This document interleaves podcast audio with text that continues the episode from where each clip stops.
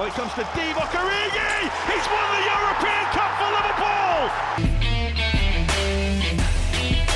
Bonjour à toute la francophonie qui s'intéresse de près ou de loin au Liverpool Football Club et bienvenue dans ce quatrième épisode de Copain. Aujourd'hui un numéro très spécial parce qu'on va vous parler de notre top 5 des matchs références en Ligue des Champions.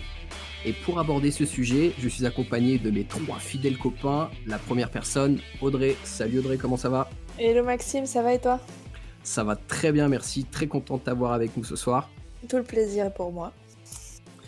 La seconde personne qui est avec nous, donc toujours en direct de Belgique, c'est Marvin. Salut Marvin, comment ça va? Salut à tous, comment vous allez? Ça va, ça va, merci. Et enfin, la troisième personne, isolée tout à la pointe de la France, je nomme Thibaut de Brest. Salut Thibaut, comment ça va? Salut les copains, salut les Reds, euh, ça va très bien, ça va très bien.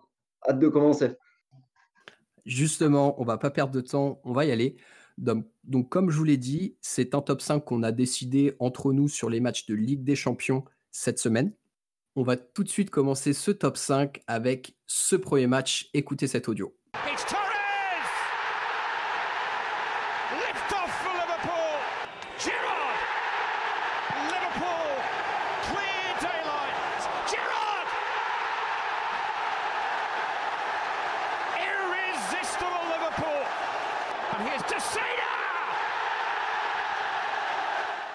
Le match Liverpool-Real Madrid de 2009, huitième de finale de Ligue des Champions, et on va parler de la victoire 4 à 0 à Anfield. Avant de donner la parole à mes copains, je vais juste rappeler la composition d'équipe côté Liverpool. Ça va rappeler des souvenirs vraiment incroyables.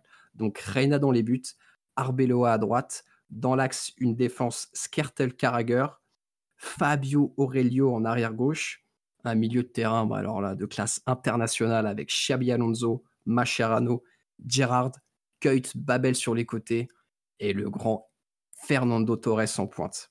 Bon alors les copains, première question que je vais vous poser sur ce match-là. Qu'est-ce que vous pourriez me dire de, dans votre souvenir sur le contexte et sur la façon dont vous aviez appréhendé ce match-là à l'époque?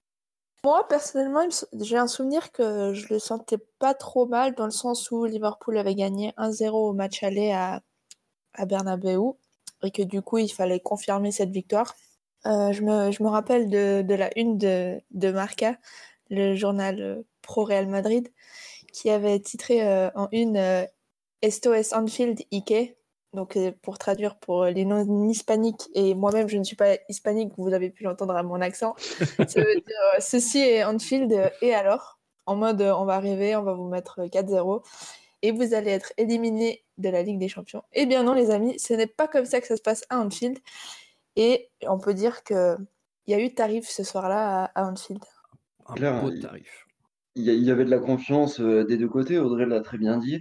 Liverpool avait gagné le premier match. Madrid, pour autant, était extrêmement confiant, trop confiant comme ils l'ont souvent été euh, sur cette décennie de football, en Ligue des Champions notamment, avec des défaites euh, face à l'Olympique lyonnais, face à l'AS Monaco notamment. Et euh, le fait que euh, Liverpool soit à Anfield à ce moment-là et soit arrivé avec son équipe complète, puisqu'on se souvient qu'à cette époque-là, euh, Gerrard et Torres avaient eu quelques petits euh, pépins physiques. Ça euh, a permis, en fait, le petit écart eu au match aller a permis de faire un très gros match, je pense, à domicile à Anfield, en fin de compte.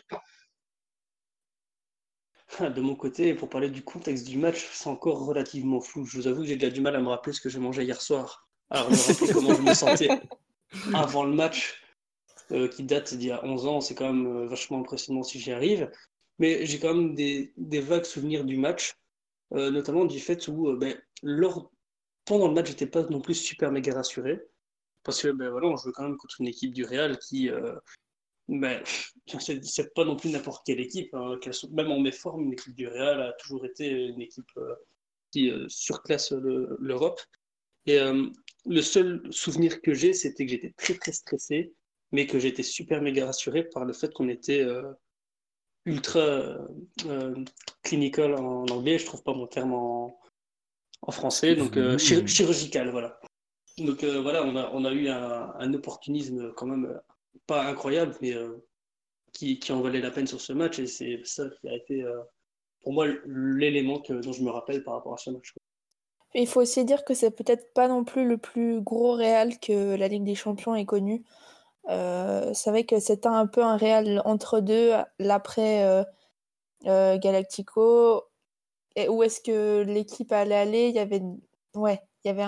Pour moi, je trouve pas que c'était l'équipe la plus à craindre de, cette Ligue des Champions. Après, je sais pas ce que vous vous en pensez par rapport à, la forme actuelle en 2009 de, du Real. Je suis, totalement d'accord parce qu'en fait, le Real était en changement de politique où, euh, comme tu disais, c'était la fin des Galactiques. Ils étaient sur une période où ils recrutaient plutôt des, jeunes talents. Il y avait notamment Gago qui était titulaire dans, ce milieu-là. Et nous, par contre, au contraire, Liverpool, là, Benitez commençait à être à l'apogée de l'équipe qu'il a construit avec Xavi Alonso, Mascherano, Torres, Girard. Et on était vraiment une équipe en, en, pleine puissance qui était vraiment censée tout écraser sur, sur son passage. Et moi, clairement, alors, autant à l'aller, quand on allait jouer à Bernabeu, j'étais pas confiant. Et quand on marque grâce à un but de la tête de Benayoun, quand même, faut le, faut, le rappeler. souligner. voilà, faut le souligner. C'était vraiment une libération pour moi. Mais après, quand ils sont venus à Anfield, mais alors, j'étais vraiment hyper confiant parce que, voilà, on avait une armada qui était, qui était vraiment forte. Notre, notre équipe était juste hyper complète, quoi. C'est une des seules fois, une des rares fois, en fait, euh, au XXIe siècle où l'équipe de Liverpool a été supérieure sur le papier, bien entendu, euh, à celle du Real Madrid. Effectivement, le Real Madrid était entre deux. Ça avait changé de politique parce que Florentino Pérez était parti euh, juste après en fait les premiers galactiques. Les seconds galactiques viendront après avec l'équipe qu'on sait tous, avec Ronaldo, Benzema et ainsi de suite. Donc effectivement, ils étaient avec un Higuain qui était encore un, jeune joueur, qui n'était pas euh, l'attaquant euh, confirmé qu'il a pu être et totalement en confiance. Il y avait Schneider et Robben qui étaient censés être des censés exploser tout simplement parce qu'ils avaient fait un immense Euro 2008 juste avant et qui répondait pas euh, aux attentes. Après, on a vu qu'en quittant le Real Madrid, ça allait beaucoup mieux, ce qui prouve aussi, à mon sens, que le Real Madrid n'était vraiment pas dans une bonne passe, que ce soit sur le sportif ou sur l'extra-sportif. Et on rappellera aussi, entre autres, pour la petite anecdote, que c'est là euh, que c'est à Madrid que Schneider a hérité de son surnom Whisky Schneider, d'ailleurs, parce que visiblement, il était très axé sur les sorties dans la capitale espagnole. Euh, Je ne connaissais pas l'anecdote. Et euh, voilà, même sur les autres clubs, on en apprend tous les jours dans le podcast Copains. euh, maintenant, les copains, je vais vous demander sur ce match-là si vous avez vraiment un ou deux souvenirs marquants par rapport là au, au match en lui-même. Quels sont-ils?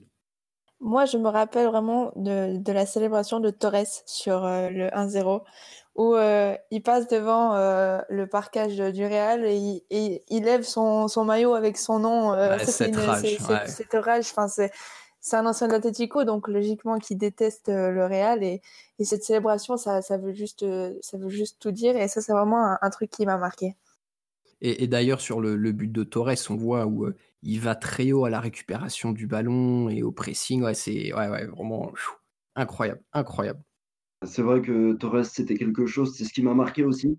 En fait, son association avec euh, Stevie, concrètement, parce que euh, j'y repensais avec nostalgie et euh, le fait de les revoir jouer en même temps, donc sur des images du passé, c'était se dire, c'est quand même une association de, de, joueurs incroyables.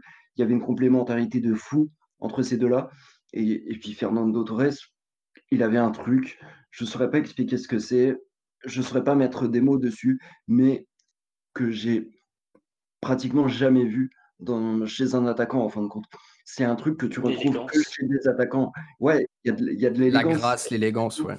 C'est ça, la grâce, l'élégance, c'est des trucs que tu retrouves chez des attaquants comme Ronaldo, comme euh, Van Persie, comme Thierry Henry peut-être. Mais là, on est en train de parler des peut-être des meilleurs attaquants de l'histoire. Et euh, Fernando Torres, forcément, on n'est pas objectif parce qu'on est, on est fan des Reds. C'est un joueur que tu es pratiquement obligé d'aimer quand tu étais fan des Reds euh, à cette époque-là. Pour continuer sur Torres, tout ce que je voudrais dire, c'est un, un, bon anniversaire avec un peu de retard. Donc on y Il va certainement te remercier du coup. pas de souci, venir boire une bière chez moi, on a ce qu'il faut. D'ailleurs, euh... Fernando Torres qui sera avec nous dans le prochain numéro de Copa. c'est fou. Par contre, euh, précise, c'est Fernand Torre. Hein, pas ouais, c'est ça, c'est Fernand Torre, exactement. c'est son sosie euh, belge. Le Fernando Torres, euh, méthode AliExpress. Non, moi, ce que j'ai vraiment bien aimé sur ce match-là, et c'est vraiment quelque chose qui, pour moi, a vraiment caractérisé Liverpool pendant tout un moment euh, quand j'ai commencé un peu plus à m'intéresser au club, c'est le côté, euh, ben, le, spirit, comme on, comme on, disait à Liverpool. En effet, quand on regarde les joueurs qui sont sur le terrain, euh, concrètement, à part peut-être Babel et Fabio Aurelio, on avait quand même des gars qui étaient juste sur le terrain avec une envie de d'aller au charbon à 300%. Et quand je mets Babel et euh, Fabio Aurelio de côté, c'est pas qu'ils n'étaient pas dans le cas, mais euh, il l'était moins par rapport à des, des Mascherano, des, des des Gerrard, euh, des gars qui, qui avaient vraiment une envie de donner leur hargne. Et du coup, j'en profite pour placer mon, mon, big up sur ce match-là à, Dirk Kuyt, qui a encore fait du oh, avec mhm. un travail de fond impressionnant. Et c'est et c'est pas, je pense que c'est peut-être un des matchs qui a fait que j'ai, je suis tombé d'admiration euh, face à ce gars-là, tout comme son match contre euh, Manchester United quelques années plus tard. Alors justement, tu me fais une super transition, Marvin, parce que je vais vous demander de me donner chacun votre homme du match euh, sur ce match face à Madrid de, Ligue des Champions. à savoir qu'on a déjà parlé de Torres, ce sera peut-être un choix qui ressortira, mais je vous laisse me donner vos hommes du match. Avec tout ce que je viens de dire, je pense qu'il n'y a pas d'hésitation. dire Kite. Enfin, j'aurais pu euh, lâcher quand même quelqu'un d'autre pour le plaisir, mais non, je vais rester sur Kite. Moi, je vais être pas très très original, mais je vais pas dire Torres, mais je vais dire Gerrard, qui euh, inscrit un doublé sur, euh, sur ce match-là. Bon, certes, il y a un penalty sévère sur une main de, de Heinze, mais voilà, après le, le, 3-0 sur la remise de Babel, un peu en retrait, c'est du pur Steven Gerrard. C'est une vidéo qui a fait, enfin, c'est un but qui a fait le tour du monde dans tous les dans toutes les vidéos YouTube des plus beaux buts, euh, tu, il y sera celui-ci. Donc euh, voilà, ce sera pas très original, mais Gérard pour, euh, pour le doubler. pour tout te dire, Audrey, j'allais dire Steven Gerrard. Dommage Tu as dit pas mal de choses dessus et comme je me doutais qu'il allait sortir, j'ai envie de parler de Macherano. Alors j'ai fait l'éloge de Torres, effectivement c'est un joueur que j'adore, il est très bon sur ce match d'ailleurs. Macherano il fait, il fait un match incroyable, il fait ce qu'on attend parfaitement d'un numéro 6 sur ces matchs-là. Il protège Gerrard et Xabi Alonso tout au long du match. Liverpool euh, fait plus de 10 tacles de plus que le Real Madrid sur ce match-là. Et je pense qu'il y a une bonne partie qui, sont pour Macherano dans, dans les 26 tacles qu'a effectué l'équipe. Donc, euh, un nombre incalculable d'interceptions. Et pour moi, c'est ce genre de joueur dont tu as besoin pour, euh, gagner un match en fait de cette trempe, un match de très haut niveau. C'est-à-dire qu'un un joueur euh, qui est capable de mettre des coups au bon moment, de faire les bonnes fautes, de, faire beaucoup d'interceptions, de faire beaucoup de tacles. Ben, T'en avais pas beaucoup des joueurs comme Macherano à cette époque-là. Et il a fallu même mettre un but avec une demi-volée du pied gauche à 30 mètres que Casillas sort avec difficulté. Donc un très gros match de sa part. elle, est très très belle en première mi-temps celle-là d'ailleurs. et, et, Casillas en général fait un très très gros match oui, euh, oui, malgré Casillas, hein. le, le, tarif est encore plus sec que ça. Exactement. Passe de gardien, c'est ingrat. J'en profite pour le dire au passage, mais euh, ouais, Macherano. Pour moi, alors, originalité zéro, mais c'est clairement Torres parce que je me rappelle très bien devant la télé. Alors déjà, euh, il était dans un de ces matchs euh, état de grâce où chaque dribble quasiment, où chaque frappe s'était cadrée et ça, ça effaçait quelqu'un. Mais ce qui m'avait surtout marqué, c'est qu'en fait, il accaparait toute l'attention des défenseurs de Madrid avec ses appels de balles mmh et que on a souvent, enfin sur ce match-là, euh, eu l'impression que la défense de Madrid c'était porte ouverte, mais c'est parce que Torres, de par ses déplacements, crée tellement d'espace et justement crée des espaces pour Babel et Gerrard qui prenaient la profondeur que dans son jeu sans ballon, je l'avais trouvé vraiment brillantissime avec ballon, bien sûr, on connaît toutes ses qualités. Bien sûr, à, l'image de ce que fait un, Bobby aujourd'hui, un peu, euh, dans le sens sacrifice euh, pour, pour l'équipe. quoi. Exactement, exactement. On va maintenant passer au numéro 4 et au numéro 3. Alors là, on n'a pas réussi à se mettre d'accord avec les copains euh, sur le quatrième et le troisième de notre top 5. On hésite entre deux matchs. Le premier match, c'est le quart de finale aller de Ligue des Champions Liverpool-Manchester City en 2018, donc victoire à Anfield 3 à 0.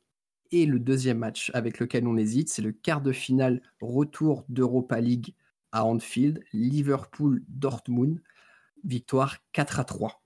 Très compliqué, vraiment deux matchs alors un peu différents euh, dans les scénarios, mais qui ont qui n'ont pas manqué euh, d'animer les débats entre nous cette semaine.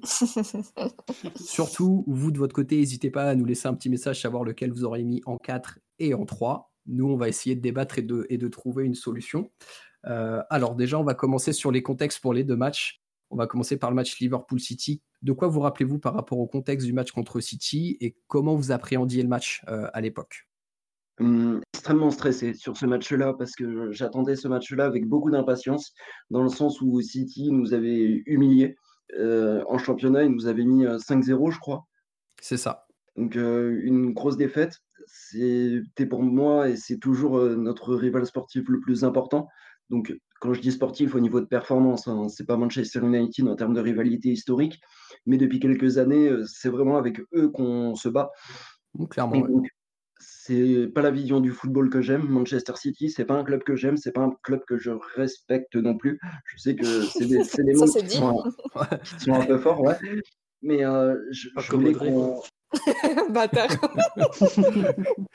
Vraiment, avant le match, je voulais non seulement qu'on les batte, mais je voulais qu'on les tabasse. Parce que c'était une équipe qui était euh, supérieure techniquement euh, à la nôtre à ce moment-là. On va pas se le cacher. Et euh, je me souviens d'avoir répété à mes collègues, on peut gagner ce match, on peut passer, surtout que c'est la Ligue des Champions. Donc c'était vraiment notre espoir parce qu'on était largué en championnat aussi. Donc c'est la Ligue des Champions, on peut le faire si on court plus qu'eux, on met plus d'envie, plus d'intensité, on met plus de taquets, on est plus fort et c'est ce qui s'est passé pendant le match. On va y revenir un petit peu après. Mais moi, dans l'état d'esprit, c'est là où j'étais. Moi, j'aimerais revenir un petit peu avant, euh, avant ce match-là, ce quart de finale, parce que c'est finalement, en fait, c'est la première participation en Ligue des Champions sous, sous Klopp. Donc euh, c'est quand même un peu à marquer d'une pierre blanche, sachant qu'au bout, euh, Liverpool va, jusqu'en finale. Euh, faut pas oublier qu'on sortait d'un troisième cours de, qualification contre Offenheim. Bon, ça s'était pas mal passé. Hein, je veux dire, il n'y avait pas eu, il avait pas eu photo. Mais après, on sort premier du groupe. Enfin, on n'a pas eu un parcours qui a été très très difficile jusqu'au match contre City, où là, finalement, c'était la première grosse grosse épreuve à, affronter pour aller plus loin dans cette compétition. Moi, je crois pas avoir appréhendé ce match de façon à me dire oh ils sont supérieurs.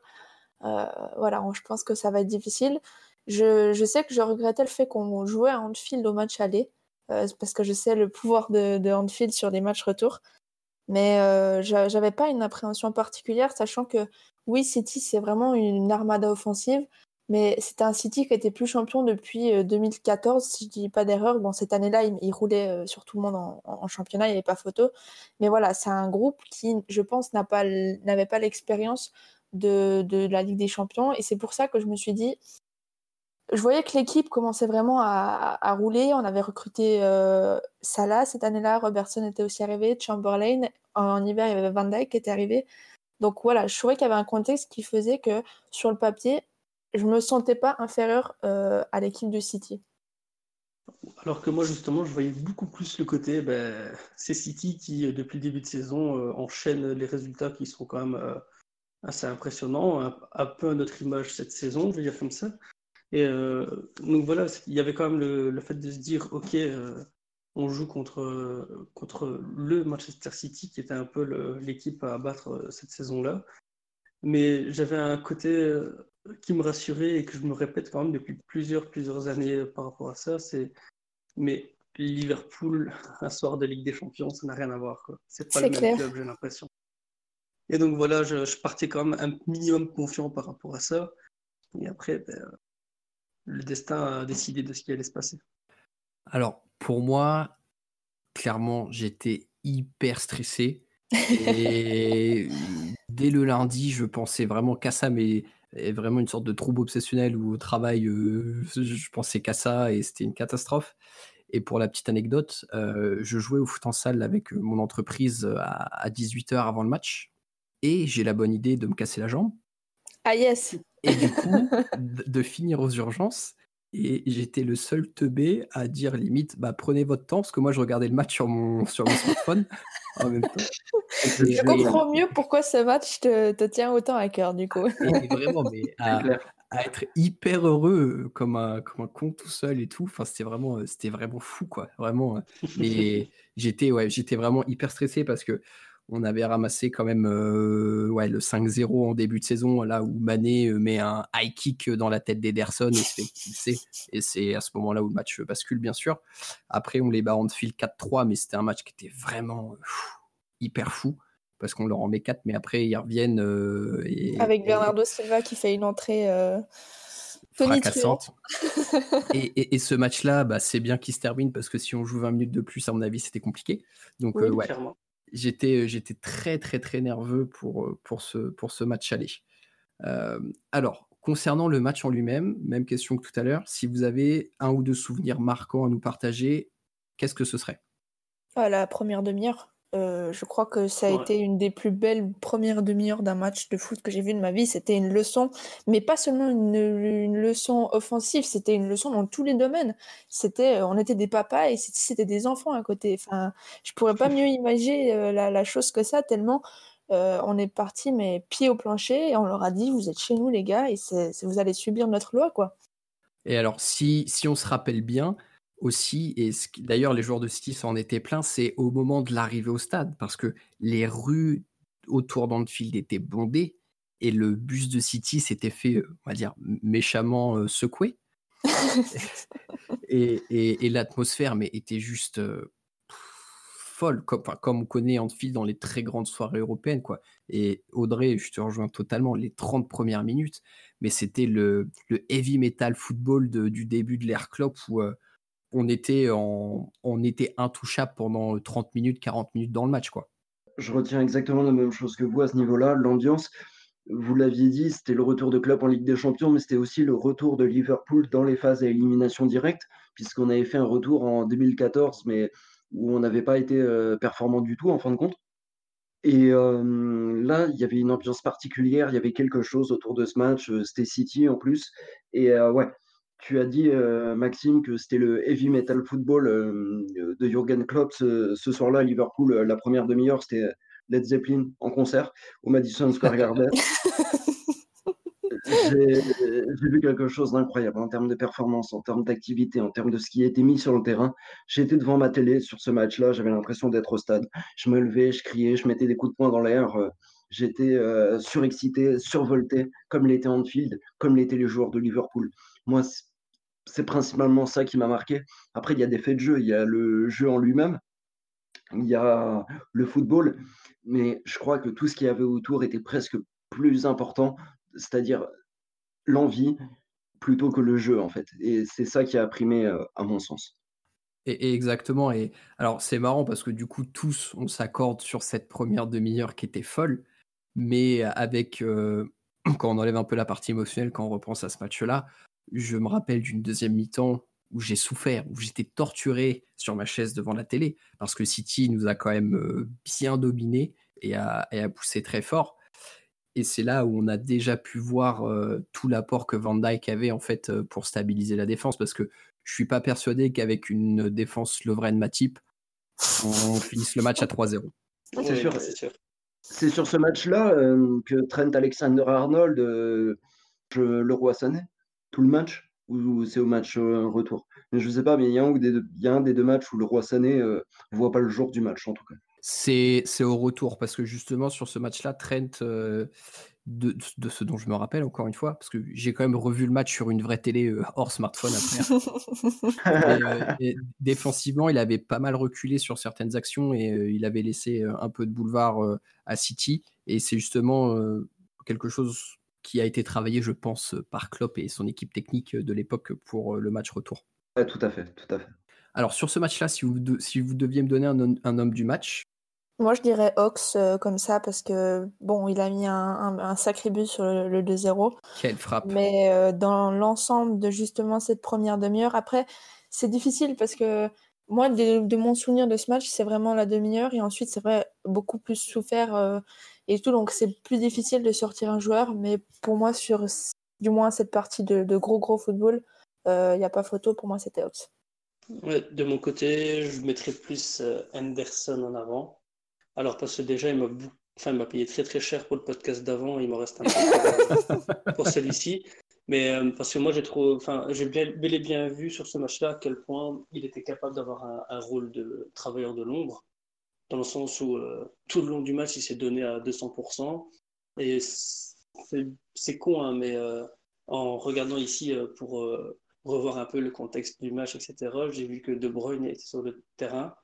Et euh, j'ai pas de souvenir de De Bruyne dans ce match-là, en fait. Et je me demande si c'était pas le, coup de poker de Klopp aussi, de d'éteindre justement Klopp avec euh, une présence d'Henderson sur lui. Vous m'avez fait plaisir parce que vous avez cité les, les deux joueurs euh, que je ne pouvais pas citer. Euh, parce que j'ai choisi de citer, ça va vous surprendre, Roberto Firmino, qui, qui, fait un match de, très très haut niveau. Je ne sais pas si vous vous souvenez du premier geste, euh, de son geste sur le but de Salah. oui, oui, hmm. Je pense que le défenseur est toujours en train de glisser. Il devrait être, il devrait être rentré chez lui dans quelques minutes. Non, vraiment, c'est il, fait un match juste de fou furieux. De toute façon, City, ça a toujours été une, de, une des équipes qu'il aimait jouer. Dans son jeu, euh, on, il leur a mis des buts magnifiques, il a fait des prestations incroyables. Et ce soir-là, c'était peut-être la meilleure prestation qu'il ait réalisée, euh, non pas contre City, mais peut-être sous le maillot de Liverpool ce, ce soir-là. Parce que vraiment, j'avais rarement vu un Bobby Firmino à ce niveau-là, dans le jeu, dans les transitions dans les passes, dans les déplacements, enfin dans tout ce qu'il sait faire de, parfait. Euh, c'est lui que j'avais envie de citer, ouais.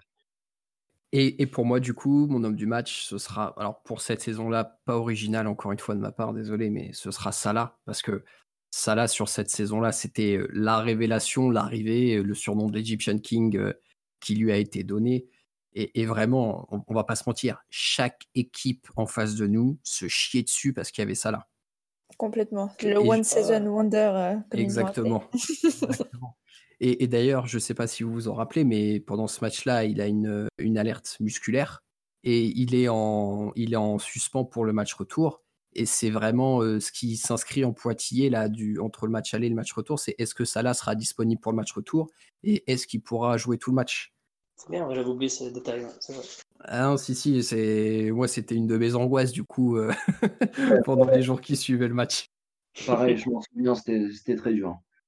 Et, et, au-delà de son but qui était, euh, alors pour le coup, euh, où c'est Firmino, vous l'avez très bien dit, qui a fait tout le travail, il délivre aussi une assiste à Mané pour le troisième but. Oh, la galette. ouais, une belle galette. Hein. Il trouve Mané entre toute la défense de City, franchement alors on entend souvent que Salah n'a pas fait la passe à Mané. Bon, voilà, visiblement, euh, il a pris le temps de la faire. Pour la déposer sur le meilleur pied de, de Mané. Et donc, pour euh, débattre avec ce match-là, l'autre match qui est en suspens, c'est Liverpool-Dortmund. Donc, quart de finale retour de l'Europa League. Victoire 4 à 3 des Reds. Alors, vu que ça remonte un petit peu et que c'est au tout début de l'Air Club, je vais quand même vous donner le 11 de départ. dans les buts, Simon Mignolet. En défense, Klein, Lovren, Sacco, Moreno. Et eh oui, on peut faire des parcours en Coupe d'Europe avec Moreno derrière, comme ça tout arrive. Un milieu de terrain avec Milner, Coutinho, Lalana, Emre Can. Et en attaque, on avait Origi et Firmino sur le papier, c'est quand même pas si, si dégueulasse que ça. Par rapport à maintenant, ça fait froid dans le dos, mais. Oui, par rapport à maintenant, ça fait froid dans le dos. Il faut voir qu'il y avait quand même 2-3 joueurs de qualité. C'était un 4-3-3, il me semble, pas un 4-4-2. Tu prends le ça, mais. Euh, je, je sais plus, Maxime. Dans l'animation? Ouais, ouais, ouais, il n'y avait pas euh, le genre la euh... ou, ou quoi Parce que. Non, justement, pour moi, euh, de, ce dont je me rappelle, c'était plus l'époque où Firmino était encore un peu désaxé sur un côté. Et euh, où on avait Origi devant mmh et euh, Coutinho, qui était. en fait, Coutinho. Qui rentrait toujours sur. C'est ça, Coutinho sur la gauche et qui rentrait. Ouais. ça la con, là. Ouais. Coutinho sur la gauche qui rentre à tous les fans de Man United. On se rappelle sur le huitième de finale en Europa League quand il a mis votre défense aux abois, les gars. Ah, la petite pichenette. Donc pour revenir sur le match euh, face à Dortmund, pareil, même question sur le contexte et sur la façon dont vous avez vécu la journée avant le match. Racontez-nous. le contexte du match, euh, bah voilà, c'est 1-0 euh, contre une équipe de Dortmund qui, depuis plusieurs années, est quand même vachement séduisante, avec des joueurs qui voilà, des, des, Russes que tu fais jouer même sur une jambe, parce que voilà, même si le gars enchaîne les, les pépins physiques, ça reste quand même un, monstre footballistique. Un Aubameyang qui est aussi un peu la révélation du côté de Dortmund qui a à chaque fois réussi à, se relever de, de la vente d'attaquants ou quoi que ce soit. Et après, dans ma tête, je me dis, c'est quand même l'ancien club de club contre son nouveau club, la volonté de vouloir montrer que voilà, il a, il a la, il, a c'était pas l'équipe qui faisait qu'il était aussi loin et que c'est peut-être ses capacités en tant que coach qui pouvaient prouver tout ça. Et, et là, c'était aussi une, une, nuit européenne, quoi. Il n'y a pas, il a pas à dire. C'est, on se retrouve avec euh, euh, une ambiance chaude, étouffante. Même via la télé, ça se ressentait, je trouve, ce, ce côté où tu as l'impression que limite la caméra vibre à chaque fois qu'il y a une, occasion, tellement le, stade euh, s'enflamme. Et c'était à ça que je m'attendais. Durant toute la journée, je m'attendais à ça en me disant voilà, ce soir, c'est ça que je vais voir à la télé, c'est ça que je vais voir à la télé. Et euh, voilà, donc j'étais plus impatient que stressé en vrai. Ouais, moi, c'est un peu le, la même chose. Euh, pour remettre un peu les, les, choses dans le contexte, c'était la première année sous club. Donc finalement, c'est un peu marrant qu'on ait ce parallèle entre le match contre City en 2018 et celui-ci, parce qu'il y a quand même des choses qui, qui, se rejoignent dans le sens où première année sous club, euh, donc euh, première euh, participation en Ligue des Champions pour, City. Les deux fois, on va au bout de la compétition avec deux fois une fin malheureuse, mais bon, ça forge, il paraît. c'est vrai que sur Dortmund, c'est une équipe qui pour moi, c'était un peu pareil que Liverpool, donc je me sentais pas particulièrement euh, stressée en me disant ça va être dur. Euh, le match aller s'était soldé sur un, un partout, sauf erreur, avec euh, un but de, de, Origi, je crois, déjà là-bas. Évidemment, évidemment. le dieu belge. Origi qui marchait sur l'eau quand même à cette époque-là. Hein. Oh oui, oui, oui, complètement. complètement. Mais c'est vrai que j'étais un peu dans le même état d'esprit que, que Marvin. vraiment, excitation, je me rappelle compter les heures avant le match, c'était interminable. Ouais, je j'étais un peu pareil que vous. Un match que je voyais comme un match, très difficile parce qu'en face, on avait quand même un Borussia Dortmund qui était, euh, ben, à un très haut niveau, hein. Il faut le dire parce qu'ils ont quand même perdu des joueurs, euh, au fil des années. Ils ont même, euh, récupéré et là, c'était une équipe très solide. Donc, pour l'avant-match, ouais, il y avait du stress de ma part une grosse équipe de Dortmund. Euh, j'avais confiance aussi en Liverpool dans le sens où euh, on avait déjà réussi à faire des, gros matchs comme ça, à avoir des grosses situations. Mais pour moi, c'était plus dans le passé en fin de compte, c'est-à-dire que euh, on n'avait pas, on, on s'était pas réhabitué, vous savez, aux grosses performances à Anfield, aux gros scores comme ça en, Coupe d'Europe. Et bah, ça m'a fait beaucoup de bien de le retrouver ce soir-là, ce match-là. Et c'est un match que j'avais beaucoup aimé de toute façon. Ah, ça, c'est une très bonne remarque, je trouve, parce qu'on dit souvent que les folles soirées européennes, c'est dans l'ADN du club. Mais comme euh, vous le disiez, là, on parle de 2016. Et entre 2016 et les dernières folles soirées d'Anfield, bah, il s'est passé 6-7 euh, ans. C'est clair. Euh, du coup, ça reste dans l'ADN des supporters, sauf que le staff, les joueurs, tout le monde a changé, que du coup, cette culture est peut-être pas encore imprégnée dans l'équipe, quoi. Oui, puis c'est resté de l'Europa League et pas de la Ligue des Champions, donc il fallait voir à quel point l'engouement allait être au rendez-vous. Après, ça allait être une soirée de gala parce que des équipes qui restaient engagées, Liverpool et Dortmund paraissaient comme les favoris. Je me souviens qu'il y a pas mal de, fans qui parlaient de la finale avant l'heure, alors qu'on en était encore loin. Ouais, il y, a deux facteurs, je pense, qu'on jouait sur l'engouement de cette Europa League en 2016. Euh, c'est euh, le fait qu'on ait joué Man United en huitième de finale. Mmh et mmh ça, je pense que ça a un petit peu motivé tous les fans des Reds. Et après, voilà, c'était l'ancien club de Klopp, Dortmund, donc un beau club en Allemagne avec un jeu léché. Donc je pense que ouais, tout de suite, ça a donné beaucoup de charme à, cette campagne d'Europa League et le scénario du match derrière qui était totalement fou. pour ma part, j'ai pas du tout appréhendé ce match-là. En fait, c'était que du bonus parce que, comme vous le disiez, moi, l'arrivée de Klopp, c'était l'année de la reconstruction. Donc j'attendais rien de particulier je me suis dit, voilà, si on fait un résultat, c'est cool, tant mieux, on va construire quelque chose là-dessus. Après, si on se fait sortir, bon, bah, forcément, je serais un petit peu déçu, mais j'avais pas d'attente très, très poussée par rapport à, cette Europa League en 2016. Maintenant, pour les souvenirs marquants du match, là, je vais vous en demander, parce qu'il y en a plein, je, vais vous en demander de m'en sortir qu'un seul. oh non, j'en avais déjà deux en tête. C'est vrai ouais. Mais deux vraiment marquants pour le coup. Si c'est deux traits marquants, j'accepte les deux. Allez, Ouais, on, peut feu. lui donner, euh, on peut lui donner les deux, y a pas de souci. c'est trop gentil, tr- trop aimable. Allez, bah vas-y, du coup, commençons. Allez, feu. Euh, alors, j'en ai deux, comme je disais. Euh, la première mi-temps, euh, où justement c'était très très fébrile défensivement et euh, l'impression que sur chaque action, Dortmund allait marquer. Et d'ailleurs, euh, c'est pas pour rien qu'il y a 2-0 après 7-8 minutes, enfin un peu moins de 10 minutes. Ouais, dans- moins de 10 dans- minutes, ouais. C'est ça. Et que tu, tu pars à la mi-temps euh, en étant euh, mené chez toi euh, 2-0. C'est pas pour rien. Enfin, c'était, euh, c'était incroyable la fébrilité. Le deuxième, c'est les héros improbables que sont Sako et Lovren. Non, mais tellement. Voilà. Même si Sako est rang de la France contre l'Ukraine. Oui, bon, on vit pas les mêmes émotions. Je ne regarde pas forcément l'équipe de France. euh. Ouais. Moi, d'un point de vue émotionnel, euh, je me souviens principalement quand Aubameyang marque le deuxième but à la neuvième minute de jeu. Là, je me dis, ouh, c'est dur, on va avoir beaucoup de mal à revenir. Mais c'est aussi le moment où j'ai commencé à, à croire à ces folles soirées européennes qui allaient revenir. Pour tout vous dire, euh, je me suis dit, c'est peut-être là que l'ère club va vraiment commencer. Euh, ça n'a pas été nécessairement le cas, mais euh, on, a eu, euh, on a eu un retour exceptionnel. Et ouais, le deuxième moment, si je dois en citer un aussi, bah, c'est pareil qu'Audrey, c'est-à-dire c'est le but à, la dernière minute qui est, c'est, c'est un truc de fou. Moi, j'étais, j'ai sauté partout. C'était, vraiment un match incroyable. C'est d'ailleurs pour ça que j'aurais mis ce match-là euh, en, en troisième position dans le classement. Petit lobby. On n'a pas voté, mais clairement, les positions euh, commencent à se faire sentir. D'un côté, tu étais tout seul à vouloir mettre City en troisième position. donc, non, euh, c'était pas, il n'était pas tout seul, c'est faux. C'est un mensonge. J'ai les, j'ai les, les datas de tout le monde sous les yeux. Et tu es avec lui, vois-tu?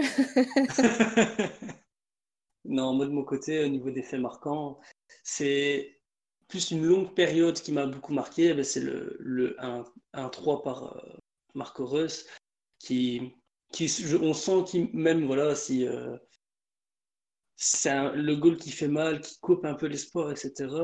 J'ai senti que deux trois joueurs ont eu cette étincelle à un moment, cette espèce de sursaut d'orgueil qui m'a vraiment marqué, notamment ben, Coutinho qui à ce moment-là euh, commence à enchaîner une dizaine de minutes. euh, où tout à l'heure Rodri expliquait que c'était le genre de match où Torres faisait n'importe quoi et il driblait les défenseurs.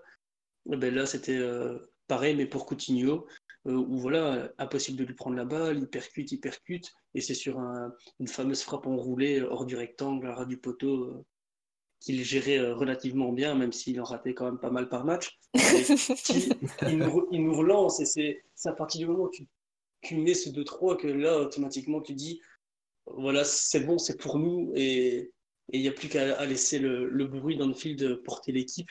Et c'est vraiment ce qui est arrivé sur la fin du match. Ouais, ouais. Bah, les dieux du foot étaient avec nous hein, pour faire marquer Sako et Lovren dans le même match. euh, C'est vrai que s'il y a un bookmaker euh, qui a parié là-dessus, excellent, très bon. Bravo Après, à lui, il doit couler les je pense que Sako euh, ne sait toujours pas comment il a marqué exactement. Mais... Il était tout seul. Si lui ne le marquait pas, personne ne le marquait. Hein. Oui, non, c'est sûr, mais la balle lui rebondit un peu dessus alors qu'il a la vue cachée. et Au final, Oh, euh, du saco, quoi. tout Contrôle poitrine. un- euh. il, fait un, il fait un squat, ça touche sa tête, ça va dans le goal, il fait OK, j'ai fait mon job.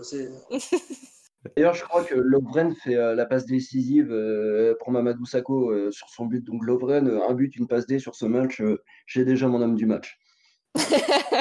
Juste avant, moi, je vais vous parler du moment qui m'a le plus marqué. Et justement, c'est en toute fin de match, quand il y avait 3-3 avant le but de Lovren, l'action qui mène au but de Lovren, Oh, qui est vraiment gravée dans ma mémoire, quelle merveille. où Sturridge récupère le ballon. Et je sais pas, il, si vous vous rappelez, il loupe son dribble, il fait Il une fait un merde. cafouillage de merde, Ouais. c'est clair. Et Ouais, je me rappelle me lever devant ma télé à deux doigts de mettre un coup de pied et me dire Mais qu'est-ce que tu fais? Applique-toi, t'as pas le droit de faire ça à ce moment-là du match, c'est interdit. Il envoie une balle à, à Milner pour que Milner centre et il lui envoie un machin de mort là euh, qui allait sortir. Petit pont quand même. Hein. Milner arrive à redresser le ballon. Et après, on connaît tous euh, Le coup de casque. la fin. Voilà, on vous renvoie notre petit générique euh, moment, moment iconique.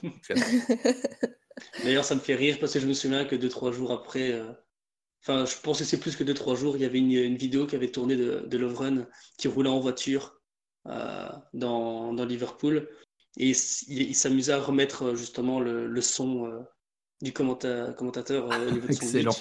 Et je me souviens même qu'il avait pris une amende parce que il a, ça avait été filmé et il avait été considéré comme ne regardant pas suffisamment la route. voilà, la mégalomanie peut avoir ses limites parfois. Concernant votre homme du match, du coup, qui est-ce que vous souhaitez mettre en avant pour celui-ci? Eh ben voilà, de mon côté, en toute objectivité, je mettrai Origi. Euh, ça, il va falloir vous, y habituer, les gens.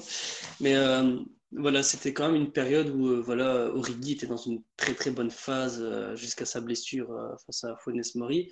Mais c'était un peu l'attaquant complet qu'on cherchait, rapide, habile, les deux pieds, de la tête, technique, capable d'éliminer un homme, capable de garder une balle. un peu ce qu'on avait vu aussi en Benteke avant, mais en mieux et en plus jeune. Donc euh, c'était vraiment euh, des, grands espoirs. Et euh, voilà, je pense que c'est un peu le match qui... Enfin, c'est lui qui relance le match quand même à un certain moment en, marquant son but. où voilà, ça, crée une grande dynamique dans l'équipe.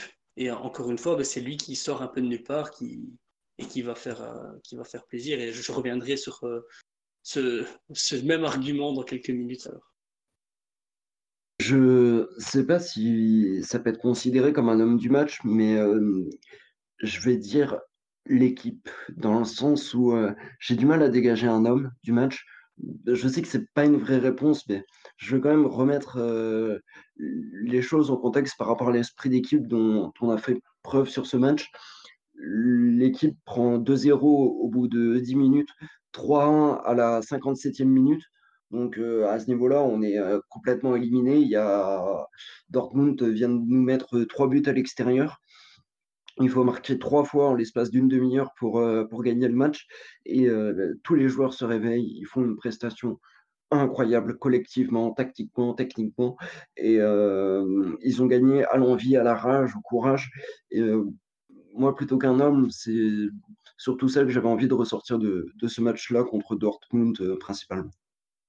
Et, donc pour moi, l'homme du match, ce sera bah, du coup pas quelqu'un sur le terrain, mais ce sera Klopp. Parce que je suis persuadé aujourd'hui que n'importe quel autre entraîneur, à la mi-temps, si c'est pas Klopp dans le vestiaire, on fait pas la deuxième mi-temps qu'on connaît, on n'a pas la fin de match qu'on connaît, il n'y a pas la qualif derrière pour les, pour les demi-finales. Donc euh, pour moi, ça, ça, sera, ça sera Jürgen Klopp sans faute. Alors, du coup, avec tout ce qu'on a exposé, je vais vous laisser voter de façon individuelle et chacun votre tour. Marvin, pour qui tu souhaites voter pour la troisième place, du coup, entre le match contre City et le match contre Dortmund? Alors, rien qu'avec les palpitations que j'ai eues à reparler du match, je mettrais clairement euh, le match contre Dortmund. Ok, donc une voix pour Dortmund. Thibaut, tu voterais pour qui? Pour Dortmund. Dortmund aussi. Deux voix, beau. Audrey, toi, du coup, entre Dortmund et City, pour quel match tu votes? Euh, Du coup, pour être quatrième ou troisième? Troisième, pardon. Ok. Euh, moi, je vote pour euh, le Liverpool-Dortmund et je pense que ça s'est entendu. ok, donc moi tout seul, je vais voter, tout seul avec mon somme, je vais voter pour le match City. Et du coup, City sera en quatrième place dans notre classement, Liverpool-Dortmund en troisième place. Et on va maintenant passer au numéro 2 bande audio. Great skill, Henderson's in the box. Henderson saved it. Yes! Divock Origi, would you believe it? Trent's cross, Wijnaldum. Yes! Gini Wijnaldum. Get it! Shakiri on the left, what a brilliant ball. cross. Wijnaldum.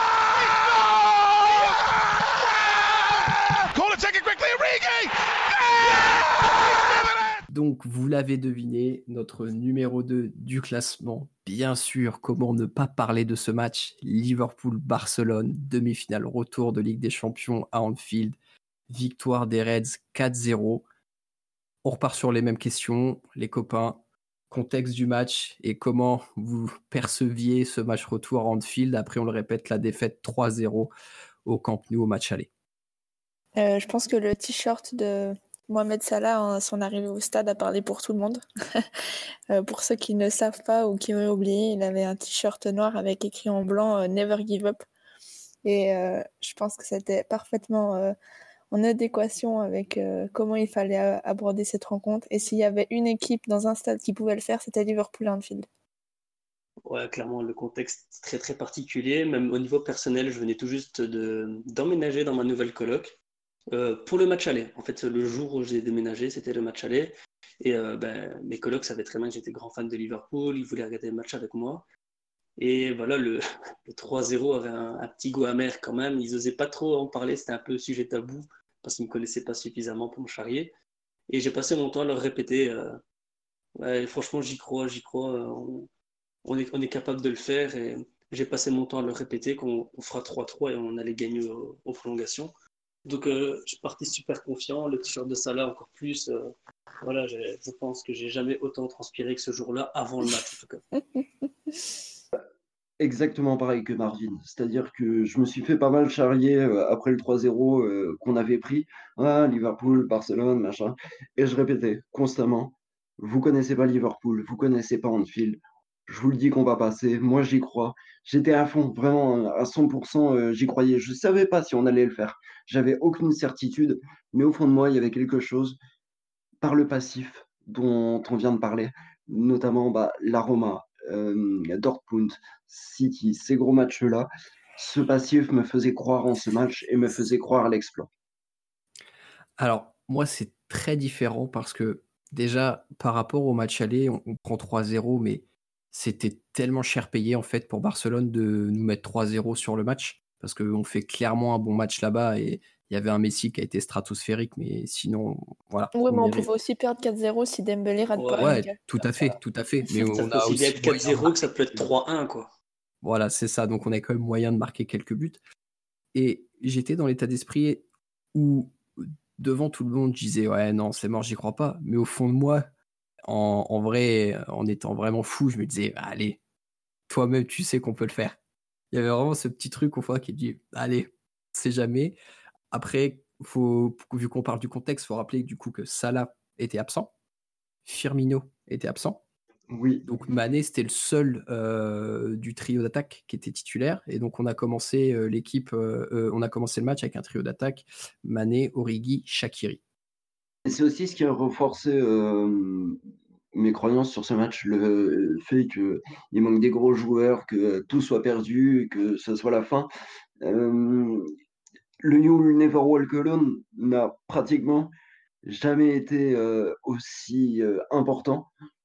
Pas dans, le chant, enfin si bien sûr dans le chant, mais dans, dans les paroles, dans ce qu'il représente que ce match-là. Presque jamais parce que bon, c'est le numéro 2 et qu'il y a un numéro 1.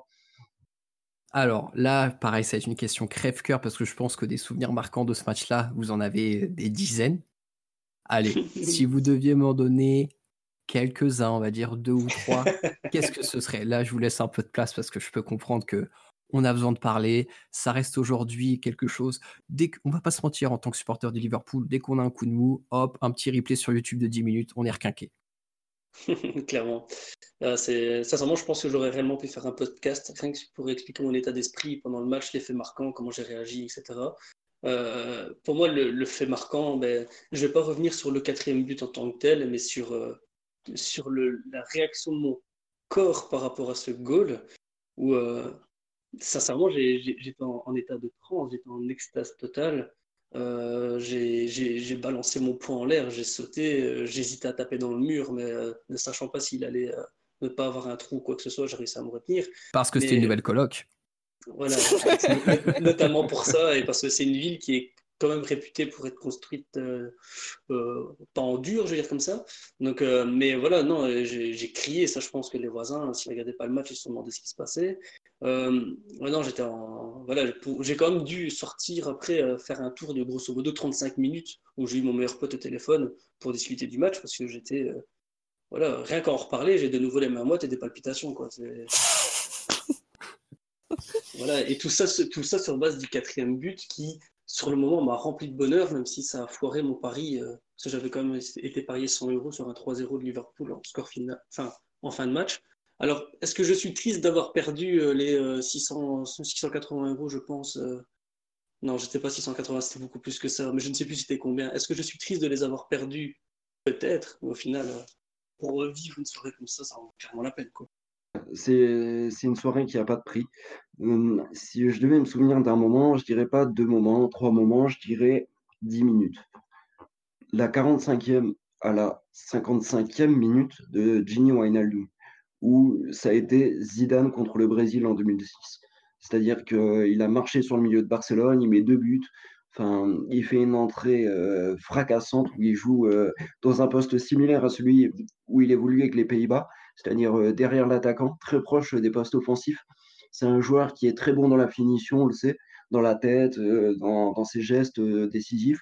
Et bah, il l'a prouvé ce soir-là. Et il a fait, il a fait une deuxième mi-temps parce qu'il a fait que la deuxième mi-temps qui était de classe mondiale, tout simplement. Donc, si je dois me souvenir de, d'un moment en particulier, ouais, ça serait, ça serait celui-là. En plus, bien entendu, tous les buts qui, émotionnellement, ça a été, ça a été une soirée très, très forte, en fait. Et j'étais, je me sentais vidé, en fait, à la fin du match. Ouais, moi, j'avais aussi ce sentiment d'avoir joué, en fait, les 90 minutes avec, avec l'équipe. c'est vrai, ces sentiments d'être lessivé à la fin, de dire, d'avoir un soulagement, d'avoir tout le poids qui s'est complètement envolé de mes épaules, c'était assez fou.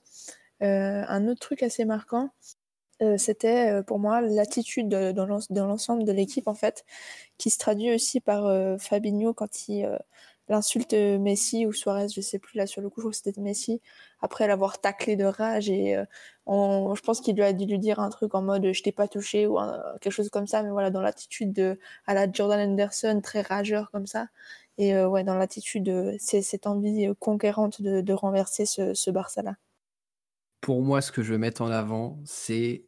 Euh, il y, a deux choses en fait. C'est l'apogée d'émotion que je crois avoir atteinte au niveau euh, du troisième but, donc le deuxième de Ginny, de la tête pour le 3-0.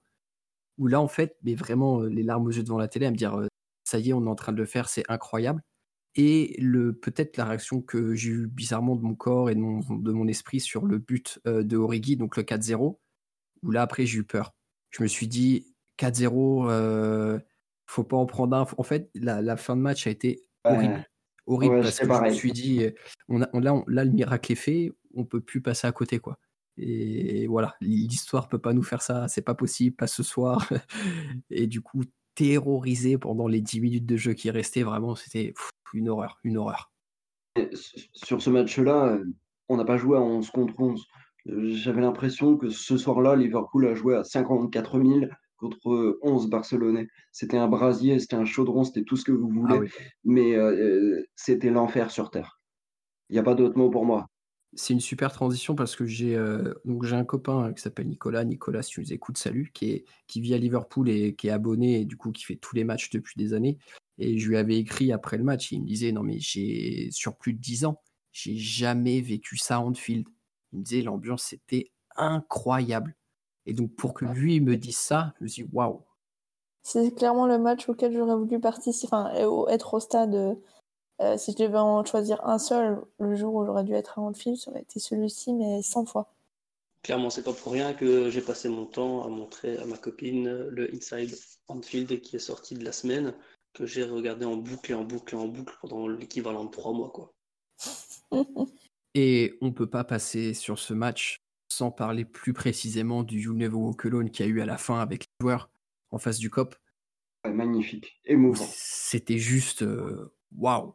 Wow. Quand, on voit, un mec comme Milner avec les larmes aux yeux en face du public et tout, c'est voilà, ça ça a pas de prix de voir ça et on, on va pas se mentir, Liverpool c'est peut-être un des cinq seuls clubs euh, en Europe au moins où on peut vraiment avoir quelque chose comme ça, une communion pareille avec le public les, joueurs en train de chanter euh, le You'll Never Walk Alone, c'était incroyable.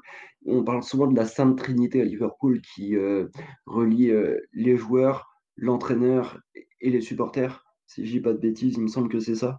Et là, tout était réuni en fait. Tout le monde était main dans la main. vraiment, c'était quelque chose de magnifique. J'ai de l'émotion qui revient rien que d'en parler parce que c'était un match incroyable et tout ce qu'il y a eu avant, tout ce qu'il y a eu après, ça restera dans l'histoire euh, du club et dans notre histoire à nous, mine de rien. Parce que ce match-là, vous pouvez être sûr, on en parlera à nos gamins, enfin, obligatoirement. Enfin, c'est, euh, pas quelque chose qu'on vit tous les jours, en fait. En tant que ah de foot. C'est, ouais. des moments rares, je pense, dans la vie d'un supporter et, Et Dieu merci, on a pu y participer. On a été en âge assez avancé pour bien profiter, avoir une vraie réflexion sur le match et, voilà et tout ce qui va autour. Mais, mais, mais quel bonheur. On, va un peu redescendre au niveau de l'émotion parce que j'ai l'impression que là, je vous ai coupé la voix en parlant de ce match-là, les copains. Votre homme du match côté Liverpool pour ce match face à Barcelone Jordan Anderson, c'est le premier joueur qui me vient. C'est-à-dire que j'ai repensé au, truc. il fait un match. enfin, pour moi, c'est peut-être ce match-là qu'il a établi en tant que l'un des meilleurs joueurs du monde au monde à son poste. Je disais dans un des derniers podcasts que pour moi, il faisait partie des meilleurs joueurs à son poste à l'heure actuelle. Et ce match-là l'a fait passer à un certain niveau. La première action sur le but d'Origi, c'est lui qui se bat, c'est lui qui va chercher l'action dans le pressing, dans l'activité, dans le fait de motiver ses partenaires, de haranguer tout le monde, de, de couvrir ses coéquipiers. Il a fait un match exceptionnel, unique, et s'il n'avait pas été sur la pelouse, à mon avis, on ne serait pas qualifié. du coup, moi, je vais dire Ginny Wijnaldum parce que pour son impact et sa rage de ne pas avoir débuté ce match et ce qu'il a donné en, en, 10 minutes, comme l'a rappelé très justement Thibaut, c'était incroyable. Et il marque deux buts de la tête, si je me Non, un du pied. Un, du pied et un de la tête. Mais le, le, coup de tête, je, me rappelle, je pense qu'il a dû mettre mais toute sa hargne là-dedans. Ah et bon, en plus, c'était un ballon déposé de, la, de Shakiri qui avait fait un piètre match. c'était vraiment, les, les, planètes étaient alignées ce soir-là. Et, et, Gini euh, rappelait aussi qu'il devait avoir un esprit, un esprit sacrément revanchard par rapport à son match aller, où il était. Alors, il avait un positionnement qui était quasiment en attaque, qui était très particulier par rapport à d'habitude, mais qui était passé quand même à côté de son match au Camp Nou. Euh, de mon côté, l'homme que j'aimerais bien mettre en avant, euh, Divock Origi. Oh. Je vous l'ai dit, ce sera obligé. Dès qu'il aura fait un bon match, ce sera directement homme du match. Mais euh, non, parce que voilà, c'est lui aussi, c'est le, encore une fois, comme j'ai expliqué, euh, j'allais reparler dans quelques minutes, et c'est maintenant que je reparle.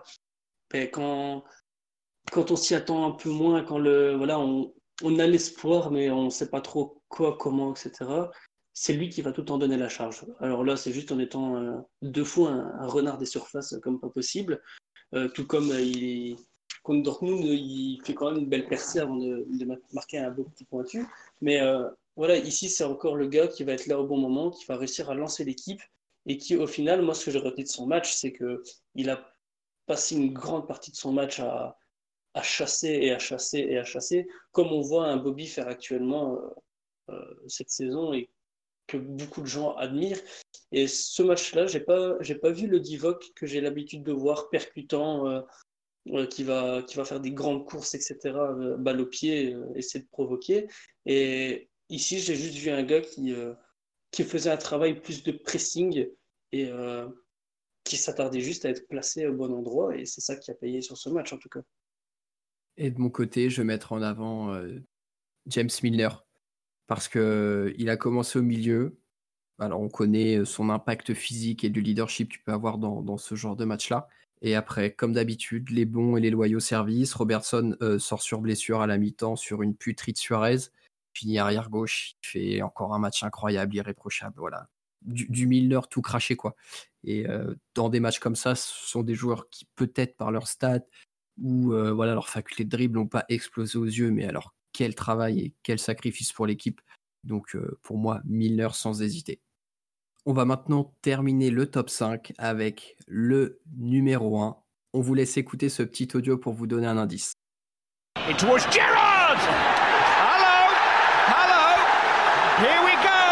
by Smitsa. It's in! It's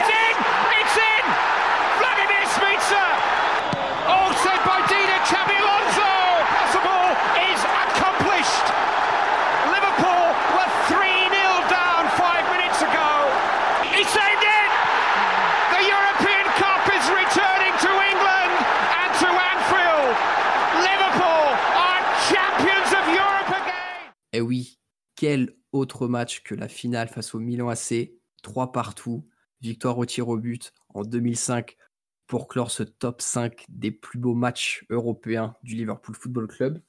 Alors les copains, 2005, ça commence à dater, mais n'empêche que ce match-là, c'est peut-être le match le plus légendaire du LFC jusqu'aujourd'hui. Sur le contexte, euh, est-ce que vous vous rappelez de quelque chose en, particulier, vu que c'est très très vieux maintenant quand même, une quinzaine d'années, et que voilà, on n'était euh, pas très très vieux, nous, de notre côté. Et euh, est-ce que vous aviez appréhendé le match d'une certaine façon, ou est-ce que pour vous, ça a été peut-être l'année ou le match où vous êtes tombé amoureux du club? Il y a de ça, et puis je me souviens d'une anecdote assez personnelle, c'est-à-dire qu'à ce moment-là, j'étais parti en, Auvergne avec ma classe de, de 5e, avec laquelle j'étais à l'époque, et j'avais voulu regarder le match également. On avait regardé que la première mi-temps, parce que, bah, pour tout vous dire, je m'étais fait sortir parce que j'avais eu un, mauvais comportement. Je n'étais pas très content que Liverpool prenne 3-0 à la mi-temps. Dis-le que tu avais tripoté la petite Émilie, Thibaut. On adore ces anecdotes. non, non, non, euh, pas déjà, pas à cette époque. non, mais euh, en, vérité, euh, bah, j'étais parti dormir, je n'ai pas vu la seconde mi-temps. Le lendemain, je suis parti faire de l'acrobranche et c'est le prof qui, m'avait dit justement bah, 3-3 et Liverpool a gagné au péno. J'y ai pas cru et c'est ce jour-là où je me suis vraiment penché sur le club de Liverpool, où j'ai commencé à où j'ai commencé à m'y intéresser davantage et euh, où, ça où j'ai commencé à devenir euh, amoureux du club, hein, tout simplement. Donc, euh, ouais, moi, c'est ce dont je me souviens au, niveau de l'avant-match. Ouais, moi, j'avais. En 2005, j'avais à peine 9 ans. Donc, je vous dis que ça remonte un petit peu, effectivement. j'ai pas de, de souvenirs de particulier. Je ne sais même plus si j'ai vu ce match en live. Euh, je sais que je l'ai vu plein de fois en replay depuis, forcément. C'est un match qui a très très bien vieilli, d'accord? Euh, C'est un match qui a très très bien vieilli, d'ailleurs. Euh, et, du coup, si vous l'avez jamais vu, ce qui m'étonnerait quand même si vous êtes arrivé au, bout de ce podcast, c'est d'aller le regarder parce que c'est un, kiff absolu. on passe par tous les états d'âme et, et ouais, enfin, c'est incroyable. ce match, euh, ben voilà, euh, bon, Audrey n'avait avait même pas 9 ans, et moi je venais d'avoir, euh, enfin, j'allais avoir mes 12 ans, c'était la fin de l'année scolaire, j'allais rentrer, bon, je veux dire en secondaire, comme on dit en Belgique, mais je ne sais en pas CM2. comment dire. Ah non, il avait 12 ans. Bah, justement. c'est au collège. je, ne saurais pas t'en dire plus. ouais, c'est collège, c'est ça. Collège, lycée, je fais jamais la différence chez vous. Secondaire 1, c'est collège et lycée, ouais. Ok, d'accord. Et donc, du coup, là, les, les, les Belges qui vont nous écouter vont se reconnaître dans ce que je vais expliquer, mais en quelque sorte, euh, moi, mon rituel, euh, avant mes 12 ans, avant que je rentre euh, au collège ou en secondaire, c'était je regarde les Simpsons sur Club RTL de 16h, de 19h45 grosso modo 20h10, 20h15. Et après, habituellement, ben, j'allais au lit, je lisais un petit peu, c'était tout. Et là, mon père me dit Bon, ok, tu fait une bonne année scolaire, euh, tu peux rester un peu plus et regarder la finale de la Ligue des Champions. Et euh, j'ai regardé ce match avec un petit peu plus d'intérêt euh, de la part de Liverpool, même si je ne connaissais pas vraiment le monde du foot. Je vous explique, moi je suis quand même quelqu'un qui joue au basket depuis ces trois ans, donc j'ai baigné dans le basket, j'ai regardé beaucoup plus Space Jam que les matchs de foot à la télé. Et j'ai juste supporté le club de Liverpool pour le gardien, Didek, euh, parce que voilà, je suis d'origine polonaise et donc euh, automatiquement, euh, des joueurs polonais au niveau à ce moment-là, il n'y avait pas des masses. Donc mon père, en... il gardait un œil. J'ai décidé de suivre papa, comme tout bon fils qui se respecte. Et voilà, je suis tombé amoureux de la, physionomie du match, de la mentalité du club. Et, et si pas le contexte, pour moi, c'était j'arrive les mains dans les poches, je suis content, je peux aller me coucher plus tard pour une fois. Alors, pour moi, c'était. Euh, alors, vous découvrirez au fur et à mesure des podcasts que je suis quelqu'un de très stressé, très nerveux avant chaque match. Euh, moi, ça faisait déjà quelques années que j'étais supporter du Liverpool parce qu'à cette époque-là, j'allais, j'allais sur mes 14 ans. Et euh, donc, j'avais négocié avec mes parents pour pouvoir voir tout le match parce que forcément, c'était ça finissait tard, quoi. Bref. Et, euh, et donc, du coup, j'avais suivi bah, l'épopée euh, en Ligue des Champions, le quart contre la Juve, la demi-finale contre Chelsea, le ghost goal de Luis Garcia. Enfin, vraiment, j'avais vécu tout ça. Et euh, donc, on arrive en finale. Je, on regarde le match avec mon père devant la télé. J'ai enregistré la, le match sur une VHS avec les commentaires de Monsieur Gilardi, d'ailleurs. que je Oh, garde précieusement. C'est une vraie relique, tout à fait. J'y tiens énormément. Et donc, à la mi-temps, bah, on connaît le scénario 3-0. Et mon père me dit bah, Va te coucher. Mais vous voyez, avec le sourire du père qui, qui est content un peu de voir galérer son fils dans la douleur. Et, tout vraiment. Et j'ai fait non, non, je m'en fous, euh, je reste, euh, il va se passer quelque chose. Et là, voilà, la, la magie opère, 3-3, prolongation. Et là, mon père me dit, bah, va te coucher. J'ai dit, bah, tu peux pas me faire ça, euh, papa. Il a dit, non, non, vas-y, reste regarder. Voilà, donc Liverpool gagne au tir au but. C'était incroyable. Et quand je suis retourné au collège derrière, tout le monde, euh, j'étais le seul supporter de Liverpool, peut-être du département de l'heure, de, de mon âge du moins. Et, et une semaine après, ça y est, j'avais plein de copains avec qui parler du club et c'était vraiment super. Euh, donc même si vous l'avez pas forcément tous vécu en live, mais du coup après l'avoir vu, revu en replay, quel souvenir vous avez vraiment de ce match-là? Qu'est-ce qui vous a marqué à travers ce match? L'ultra domination de Liverpool, évidemment. Voilà, c'est, on n'était pas non plus euh, hyper méga favori sur ce match. Euh, enfin, ça, évidemment, je m'en rendais pas compte sur le moment. hein. Moi, je regardais juste un match de foot entre deux équipes que je ne connaissais pas vraiment, ou juste de nom, donc voilà. Mais euh, ouais, c'est vrai, le truc qui m'a vraiment marqué sur ce match, c'est euh, ben, comment on, comment on s'en sort, en fait. Encore une fois, c'est, on, est, on est, on est chirurgical, quoi. C'est, voilà, on a des occasions, on, on donne tout à ce moment-là, on, on donne de sa personne pour y, pour y arriver. Et, après, la mentalité a fait, a fait le travail. C'est vraiment quelque chose qui m'a qui m'a le plus marqué sur ce match. En tout cas, c'est vraiment le, le fighting spirit. Euh, Voilà, 3-0, voir Gerrard qui pète son plomb après son, euh, la réduction du score. C'est voilà, moi, c'est c'est le genre de choses qui me fait plaisir. Quoi. Moi, de me dire qu'un match peut, peut tourner en 6 minutes, euh, alors que tu parles d'une finale de Ligue des Champions, t'es 3-0 à la mi-temps. Enfin, normalement, c'est un chaos technique, là. Il n'y a, y a- il y a plus rien à espérer. Et face à une très grande équipe de Milan. Oui, il faut en parler d'équipe de Milan, bon sang. euh, c'est- Incroyable. C'est également euh, incroyable. Et de se dire qu'en 6 minutes, ta petite équipe de Liverpool, ben, elle, se, elle se redresse et elle te met euh, une droite, une gauche, un uppercut et 3-3, quoi.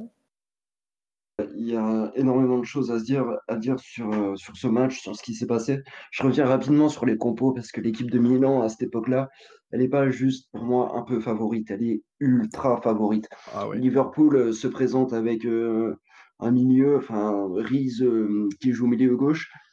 Latéral gauche, c'est euh, Jimmy Traoré, Luis Garcia à droite, il y a Milan Barros en pointe. Milan Barros, vraiment. Ouais, avec son Euh, numéro 5. Ok, il y avait déjà Xabi Alonso, il y a Dudek qui sort un très grand match aussi, Carragher, Ipia et tout, mais en face, c'est Dida, Cafu, Stam, Nesta, Maldini, Pirlo, Gattuso, Sidorf, Kaka, Crespo, Shevchenko, Ballon d'Or en titre. Euh, c'est juste la meilleure équipe du monde à ce moment-là. C'est d'autant plus incroyable comme performance que le FC Barcelone pour la simple et bonne raison que effectivement tout se passe sur le même match. Il n'y a, pas deux semaines de, préparation tout se joue sur une mi-temps, c'est un quart d'heure, tout se passe dans le vestiaire. Et euh, quand les joueurs reviennent sur le terrain, c'est plus les mêmes hommes, c'est devenu des, des, chiens enragés en fait. C'est euh, l'ultra-domination, effectivement, comme l'a dit Marvin, de, Liverpool, mais sur la deuxième période, c'est quelque chose qui a peut-être été jamais vu dans une finale de Ligue des Champions. Le score, c'est sûr que ça n'a jamais été vu, mais dans le jeu, c'est pareil. J'ai rarement vu ça dans, une finale. Pour moi, c'est pour beaucoup de gens aussi euh, qui supportent pas Liverpool, c'est la plus grande finale de, Ligue des Champions de tous les temps. Et c'est tout à fait compréhensible. Il y a des faits de jeu dans ce match. Euh, L'égalisation de Gérard d'une tête. C'est pas un joueur qui marque beaucoup de la tête. Hein. Il a marqué très très, peu de buts de la tête. Mm -hmm. Euh, qui relance, qui va chercher le ballon dans les filets, qui relance ses partenaires. C'est le gars qui va chercher le péno. Il y a le double arrêt de, Shevchen, euh, de Dudek sur Shevchenko qui, le gardien lui-même témoignait qu'il avait fermé les yeux sur la deuxième frappe. c'est. J'ai parlé des dieux du foot tout à l'heure. Euh, là, c'était. Euh... On ne peut pas expliquer en fait ce qui s'est passé euh, ce soir-là. C'était euh, juste tout est allé en faveur de Liverpool à partir de, la deuxième mi-temps. Il y a toujours eu dans l'ADN du club les, les remontadas, en fait. Mais euh, ce, soir de mai 2005 a tout changé encore à ce niveau-là. C'est-à-dire qu'il y a eu un avant et un, après cette finale. C'était le cinquième titre. Il y en a eu quatre autres avant. Mais je pense que tout le monde pourra s'accorder à dire que pour dire que c'est celui-là le plus incroyable en fait. Ouais, clairement, et qui a ramené Liverpool sur le toit de l'Europe euh, dans l'ère moderne du, du football.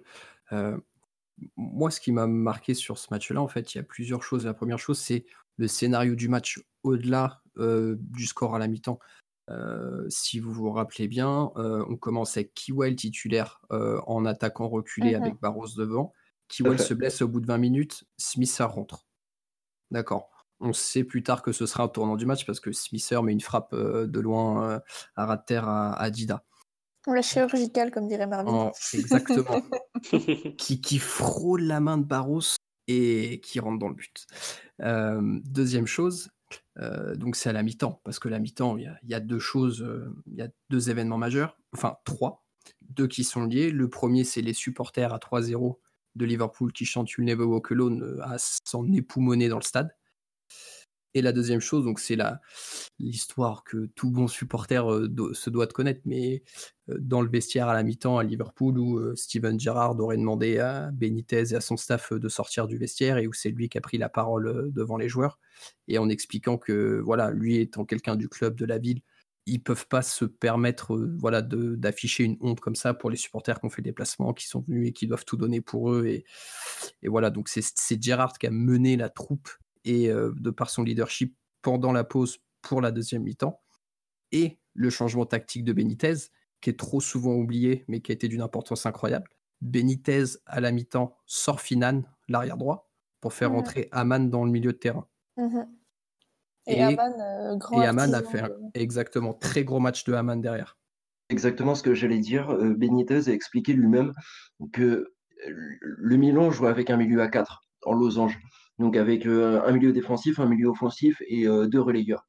Et euh, Benitez pensait qu'avec Gerrard et Alonso en paire de deux milieux, ça suffirait à stopper Kaka. Vous le savez peut-être, Kaka est un de mes joueurs préférés sur la décennie, sur cette décennie-là.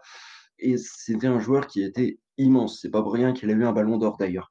Et justement, il prend cette décision à la mi-temps de faire entrer un pur milieu défensif, un joueur extrêmement physique qui peut dégager beaucoup d'activité pour justement libérer Steven Gerrard, lui permettre d'aller vers l'avant et de marquer un but et d'en provoquer un deuxième. Mhm. Donc euh, dé- déjà, il y a ça. Et puis, euh, l'attaque du Milan n'a même plus existé après. Parce que quand tu joues en 4-4 de losange, et ben, tout ton jeu, il passe par ton numéro 10, donc Kaka. Et quand ton numéro 10, il est marqué à la culotte ben, pendant les 75 minutes qui restent, et ben, tes attaquants n'ont plus de ballon. Et quand tes attaquants n'ont plus de ballon, tu marques plus de but et tu perds le match. Et du coup, vu qu'on commence à parler un peu d'individualité, si vous deviez ressortir un homme du match côté Liverpool, Je vais voler la volette à, à Marvin, mais je vais dire Dudek. Parce que c'est pas académique ce qu'il fait. Euh, ses arrêts sont. en- Des fois, tu te dis, mais c'est de la chatte, c'est pas possible. C'est... Il est au bon endroit au bon moment. mais euh, il, il fait deux saves sur Shevchenko. Sur la séance de penalty, il est incroyable. Euh, voilà. Pour moi, si je devais ressortir euh, une, un joueur, c'est. On dit souvent que les gardiens, ça te fait gagner des titres. Et ben là, clairement, je pense que Dudek a joué son rôle. Bon, moi, j'aurais encore bien dit Divock Origi cette fois-ci, sauf que. Euh, non, moi, je- là, c'était un peu plus compliqué pour moi de vraiment retrouver le- un joueur qui à mettre en avant parce que, voilà, c'est pour moi, la plus, même tous les joueurs en première mi-temps étaient aux abonnés absents et c'est en deuxième mi-temps qui sont vraiment réveillés. Mais moi, le seul truc que je, je mettrai en avant, et ça représente énormément le personnage qui, je pense, n'a pas la reconnaissance qu'il mérite, en tout cas suffisamment par rapport aux autres légendes. Parce que moi, pour moi, c'est un- une légende au club.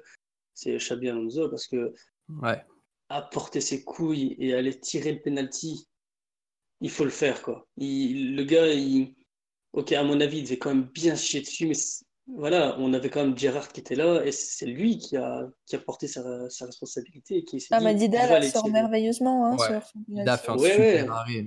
Et je vous invite à regarder les images où Xabi Alonso prend la balle pour l'emmener sur le point de penalty. Regardez sa tête, son visage. Il y a 500 milliards de trucs qui se passent dans sa tête. En fait, le mec est juste waouh. Ouais, c'est ça, et combien aurait fait marche arrière pour, euh, face à la situation. Et lui a quand même été, ok, Dida la sort. Après, il ne faut pas non plus oublier qui est Dida. Et euh, il suit son ballon, il le marque. D'ailleurs, j'invite tous les joueurs de foot, s'il vous plaît, à suivre votre tir après un penalty. Hein, je joue assez à Football Manager pour savoir si ça peut être agent. Mais euh, voilà, c'est quand même du coup grâce à ce gars-là qui a, sur le côté aussi, a, a été un, maestro dans le milieu de terrain en deuxième mi-temps et sur le reste du, match. Qui, voilà, et pour moi, ce joueur n'a pas assez de crédit par rapport à ce qu'il a pu amener au club. Je rebondis vite fait sur euh, ce qu'a dit Marvin par rapport euh, au penalty de Xabi Alonso et par rapport à ce que j'ai dit sur les dieux du foot. Il faut savoir que le penalty de Xabi Alonso, il est dévié par Dida avant de toucher le poteau. Si le penalty de Xabi Alonso touche le poteau et que Xabi Alonso la remet dedans après, c'est hors jeu. Il n'a pas le droit de récupérer le ballon derrière si le gardien ne la touche pas. Exactement, ça reste à 3-2. Et peut-être que le match derrière, il est complètement différent et qu'on le perd à la 90e minute. Donc, bon, il y avait de ça. Après, au niveau de l'homme du match, vous n'avez pas dit Steven Gerrard, donc je suis obligé de le dire. Euh,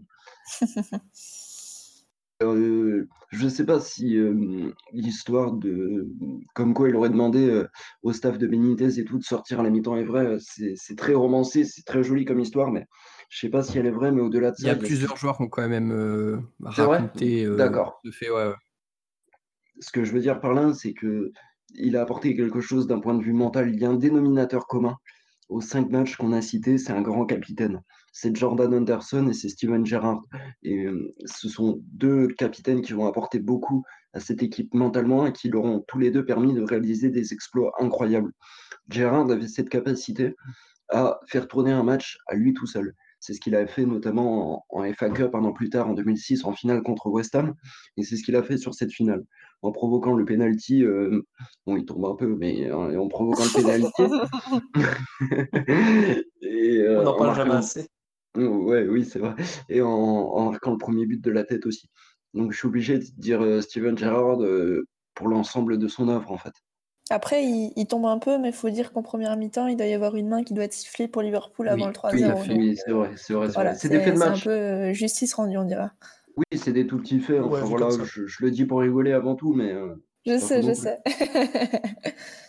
Moi aussi, ce sera, ce sera Steven Gerrard parce que c'est vraiment ce match-là où, en fait, déjà, pour ce qu'il représente par rapport au club, l'enfant de Liverpool, il faut se rappeler que la finale, c'est aussi 20 ans après la tragédie du Ezel. Exact. Donc, euh, un symbole très, très fort, tout à fait. Je me rappelle d'ailleurs, le, lendemain de la finale, est allé acheter un, numéro de France Football. Euh, ou pas le lendemain, parce que ça sortait le mardi d'après France Football, mais avec marqué euh, une fierté retrouvée et avec une photo de Gérard en immense euh, qui soulève la coupe et tout. Enfin, donc vraiment pour, pour ce symbole-là. Et puis, quel match il fait vous, vous voyez les prolongations à 115e minute, il fait des courses de 40 mètres, il va tacler le long de sa ligne de touche. Enfin, vraiment incroyable. Et donc l'histoire ne nous a pas permis de voir ça. Mais c'est Gérard, en mon capitaine, qui avait dit le cinquième péno de la séance, c'est moi qui le prends. Et donc le mec avait porté ses couilles jusqu'au bout et dire ok, le dernier, ce sera à moi de le mettre s'il faut le mettre. Il le raconte très très bien dans son autobiographie d'ailleurs, si, si, je peux recommander un, livre à lire. Euh, il, en, il, en, parle très ah bien parce que... On a le temps en ce moment. Tout à fait. et, et, regardez Make Us Dream sur Amazon Prime. Voilà, nos, petites recommandations culturelles. Euh. Tout à fait. Si Amazon veut nous recommander aussi, ils peuvent.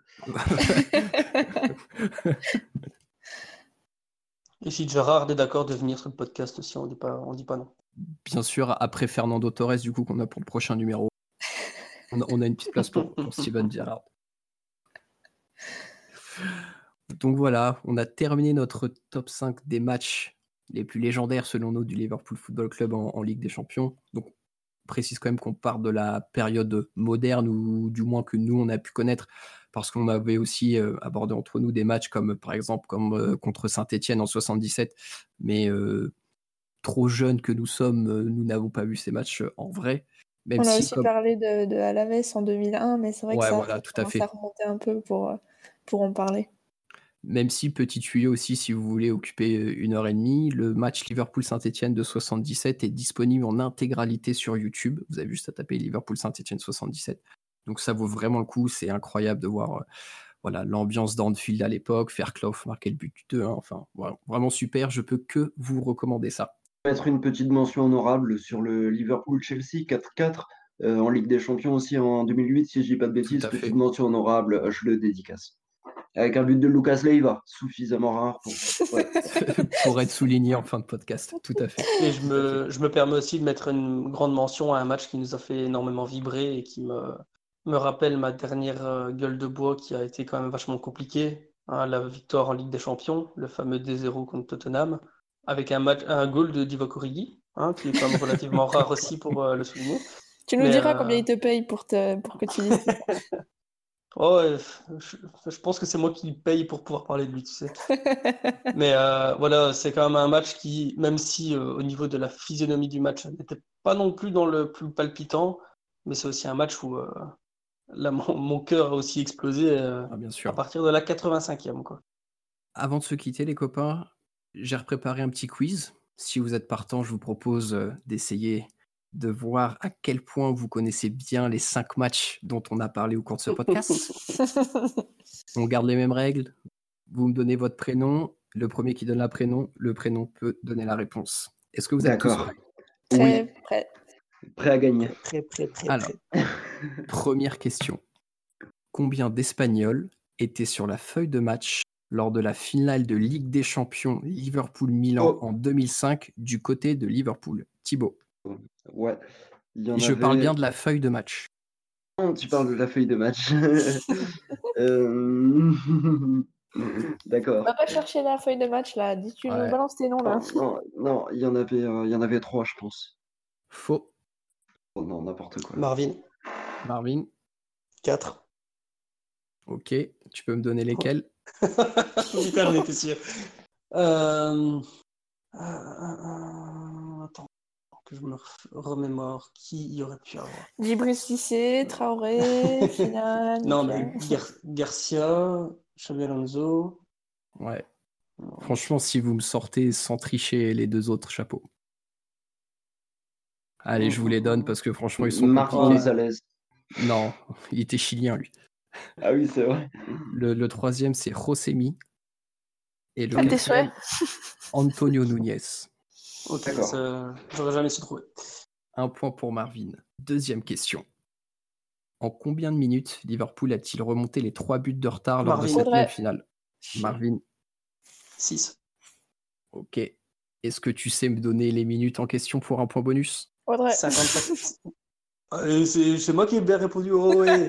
je sais, j'aimerais juste répondre. 50, 54, 56. Faux. Faux. Audrey 54, 56, 59. Allez, ah, je, merde. je, t'accorde le 59 parce que ça bah, dépend 60, des, ça des sites. ouais, c'est ça, exactement. Je me suis embrouillé avec le match euh, contre Barcelone. Non, ça, non, ne trouve pas d'excuses. Blablabla. Troisième question. Quel joueur côté Milan commet la faute sur Steven Gerrard qui provoque le penalty Thibaut, Thibaut, Thibaut. Euh, ouais, Gattuso. Gattuso, Gennaro. C'est hein. ça. C'est Gennaro, bah bien sûr. Bien sûr. Bien joué Thibaut. Qui d'autre?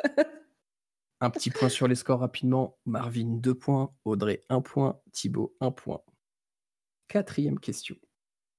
Lors du 4 à 0 face à Barcelone en demi-finale retour de Ligue des Champions, quel joueur devait tirer le corner du quatrième but à la place de Trent? Oh. putain. Audrey. C'était Shakiri.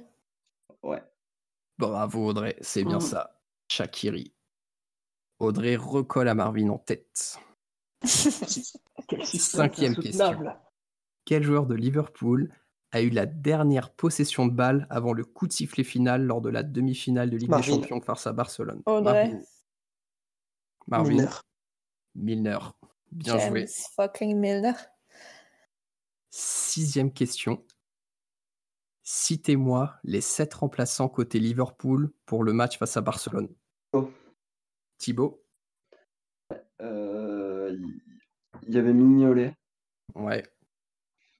Euh, si tu mets trop de temps, Thibaut, on passe. Hein. Dépêche-toi. Hein. D'accord. Tic-tac, tic-tac, tic-tac. Ok. Il y, avait, Matip.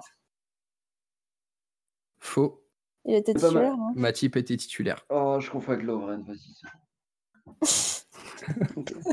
Il est sous le ciel. Audrey, Marvin, quelqu'un veut essayer? Allez. Euh, Mignolet, Lovren, Oui. Lalana, Curtis? Non. Audrey. Alors, pour reprendre les deux premiers, donc Millionnaire Lovren, il y avait Mhm. Ginny. Oui. Euh, Je suis en train de... Il y devait y avoir Ox. Non. Bon, Allez, je vous les donne. Mignolet, Ginny, Gomez, Lovren, Sturridge, Brewster, Woodburn. Jesus Ah, Christ. ok. Ouais, Wow. ok, ok. Très dur à trouver celui-là.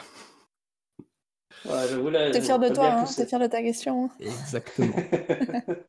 Septième question. Combien de joueurs du 11 de départ sont toujours présents au club durant le match d'Europa League contre Dortmund? Oh, Thibaut, donc de joueurs euh, qui euh, étaient euh, titulaires sur le terrain, tu veux dire? joueurs qui étaient titulaires sur le terrain, qui sont S'ils sont toujours titulaires, présents ils sont club sur le aujourd'hui. terrain techniquement, mais après, Voilà. je sais pas, ça concerne que moi. Ça, ça va, ça va. Euh, Gagne pas je du pense, temps, va. je pense, je, je pense qu'il y en avait cinq. Faux. Oh, Marvin? Marvin, vas-y. Alors, du coup, 6. Ouais, 6. Tu sais me donner Alors. lesquels pour un point bonus? Origi, Firmino, Lalana, Milner, Anderson, Lovren. Faux. Henderson n'était pas titulaire. Ah merde. Audrey, tu veux te tenter? Du coup, il y avait donc, on a dit Origi, Oui. Firmino, Ah, Oui. oui. euh, Milner, Oui. Lalana, Oui. euh, bah, Lovren, Oui. et il en reste un. Oui. Ouais. Il était, en reste il était pas titulaire? Klein. Si? Cla- Non, Klein. oui, Klein, techniquement. Tout à oui. fait. Nathaniel Klein, qui, qui est toujours au club. C'est vrai, c'est vrai, C'est autant vrai, pour moi. Voilà. Ce point bonus n'ira à personne. Je le garde dans ma besace pour le prochain podcast.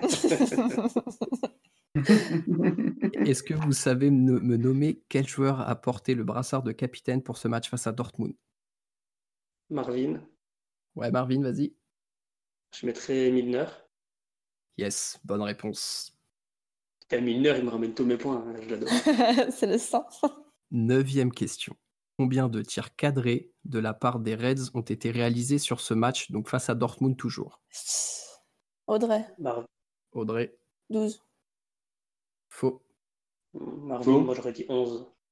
Ah, Marvin, faux. Thibaut, Euh, 11 et 12, donc euh, 15.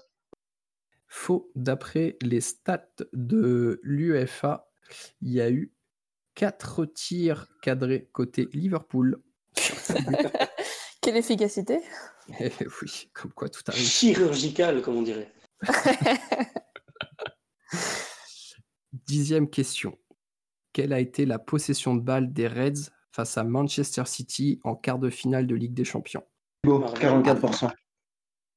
Alors, j'allais dire à 2% près, et non, c'est pas 44% que j'ai en statistique Marvin. de mon côté. Marvin, Moi je dirais 34. C'est ça, Oh, 34%. 34%. Oui, oui. Ouais. C'est pour ça que je disais de... qu'en deuxième mi-temps, on a vraiment subi très très fort le match. Comme quoi, le tiki-taka, c'est de la merde. hein. Exactement. Possession. Ouais, on va encore me parler de la possession, ça va, j'ai compris. Même pas, tu t'infliges, euh, tu te flagelles seul. Hein. Tu t'auto-flagelles. C'est une question d'habitude. Onzième, onzième question avant qu'on arrive sur des conversations un peu trop bizarres euh, pour nos auditeurs. quel, quel est le joueur qui a fait la passe décisive à Mohamed Salah sur les premiers buts Audrey. des Reds face à Manchester City? Oh, Audrey. Bobby. Yeah, Ouais. well done. Et enfin, dernière question qui vaut deux points. Quel héros de Liverpool était sur le banc du. Real Madrid en Thibaut? Bah, fini la question, t'as fini la question Mais pour non, non, non, mais moi Non, je non, savais non. déjà, tu savais déjà la réponse. Après- et après je dis, après, Avec je dis qui était sur le banc du Real Madrid, dis-nous. Fabinho Non. Quoi Didek. Non. Ah bah oui. Bien joué Marvin. C'était Eh oui, Dudek. eh oui c'était ça. C'était destiné aussi. Fabinho, il était en 2014, euh, jusqu'en, il était en 2014 à Real Madrid.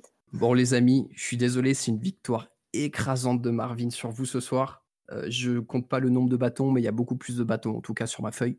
Mais en même temps, Marvin, toutes les réponses c'était Milner, hein, donc. euh, Ah, mais ça, Marvin, vu que tu as gagné, on te laissera aborder euh, quelques minutes sur le joueur de ton choix au prochain podcast. Donc soyez tous prêts à écouter une petite tirade sur Divock Origi, bien sûr.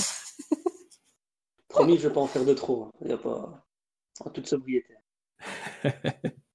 bon, ça y est les copains, c'est la fin de ce podcast. Merci d'avoir participé encore une fois euh, à ce top 5 euh, des matchs de légende du LFC, de l'ère moderne de, la Ligue des Champions. On se retrouve euh, d'ici la semaine prochaine pour un nouveau podcast. On sera accompagné de la bande rouge. Ils ont une page sur Facebook, je vous invite à aller voir, c'est vraiment super ce qu'ils font, des belles analyses sur les, matchs des Reds, ils partagent l'actualité, c'est vraiment assez détaillé ce qu'ils font, c'est très très bien, donc allez, allez voir leur page, allez les suivre, soutenez-les, commentez, franchement ils font du super taf. Donc on aura la chance euh, d'être en leur compagnie pour le prochain podcast. On ne vous donne pas le sujet, ça on, vous laisse découvrir d'ici une semaine. D'ici là, merci beaucoup de nous avoir écoutés jusqu'ici. Ce podcast est un peu plus long encore que le précédent, mais tellement de sujets différents à, traiter. Euh, prenez bien soin de vous encore en cette période de quarantaine, c'est le principal. Prenez soin de vous, de vos familles, restez confinés, restez chez vous plus vous restez confiné longtemps, plus on a de chances de voir Liverpool soulever le trophée de la première ligue euh, avant le mois de juillet. Donc euh, vraiment, restez chez vous tous, s'il te plaît, s'il vous plaît. Je vous souhaite euh, une bonne soirée, une bonne journée, et surtout, n'oubliez pas, vous ne marcherez jamais seul. À bientôt, tout le monde. Salut. Up the Reds.